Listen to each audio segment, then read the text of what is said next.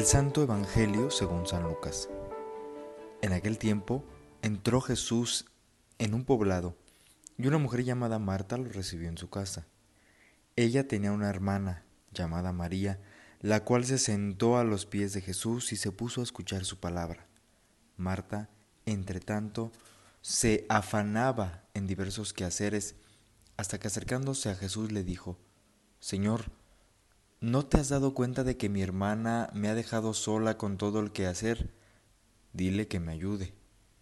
El Señor le respondió, Marta, Marta, muchas cosas te preocupan y te inquietan, siendo así que una sola es necesaria. María escogió la mejor parte y nadie se la quitará. Palabra del Señor. Muy buenos días a todos, amigos y amigas, los saludo con mucho gusto. Mi nombre es Néstor Rodríguez y vamos a compartir juntos esta pequeña reflexión del Evangelio del día de hoy que, que hemos escuchado. Y este relato de Marta y de María, estas hermanas de, de Lázaro, que se es muy conocido y es muy popular entre nosotros, pero tiene un mensaje tan rico de fondo, dicho sea de paso, así como todo, todos los evangelios, toda la palabra de Dios, pero en particular eh, siento y creo que este es un mensaje que de verdad nos debe de interpelar bastante a todos nosotros que en ocasiones nos afanamos y nos inquietamos por cosas que son tan secundarias y estamos olvidando o dejando de lado aquello que se vuelve y se convierte esencial. Esta visita que hace Jesús a estas hermanas evidentemente hace que cada una de ellas saque lo mejor de sí para atenderlo. Una afanada en los quehaceres, en la comida, se olvida de prestar aquella atención que este huésped necesitaba y la otra brindando esa atención, esa escucha, eh, tal vez pone en segundo plano el hecho de ver cómo estaba la casa, qué iban a comer, qué iban a hacer. Y estas dos personalidades que pudieran parecer tan distintas tienen mucho que enseñarnos. Todos nosotros cuando recibimos a alguien en nuestra casa, en nuestro espacio de trabajo, eh, creo que nos esforzamos y nos esmeramos porque todas aquellas condiciones sean buenas, sean perfectas y aquel que llega se sienta verdaderamente acogido, cómodo, agradecido.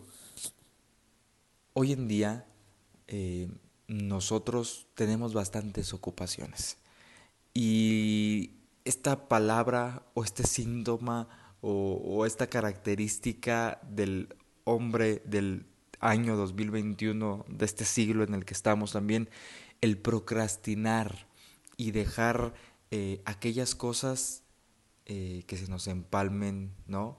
Que las vayamos nosotros posponiendo, que las vayamos... Y llega, de verdad llega un punto en el que decimos, creo que estoy olvidando lo que realmente me nutre, porque me lleno de muchas cosas que no son necesarias. ¿Hasta cuándo nosotros vamos a atrevernos a cumplir, a lograr aquello que nos propusimos, que queremos, que deseamos, porque estamos afanados y ensimismados en otras cuestiones. ¿Sí? Estamos como esa Marta del Evangelio que hemos escuchado el día de hoy, preocupados, agobiados por cosas que son secundarias. Marta y María, el contemplar y el actuar al Maestro deben de, de ser estas dos personalidades que nosotros podamos hacer nuestras contemplamos aquel maestro que llega a visitarnos, que tiene mucho que decirnos y que le ponemos toda esa atención. Todos esos cinco sentidos están puestos sobre él.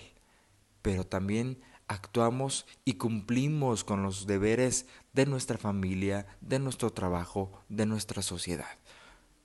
Cuando un buen cristiano logra de alguna manera juntar estas dos partes, el contemplar y el actuar, la vida la podemos ir haciendo más llevadera y podemos ir descubriendo más frutos.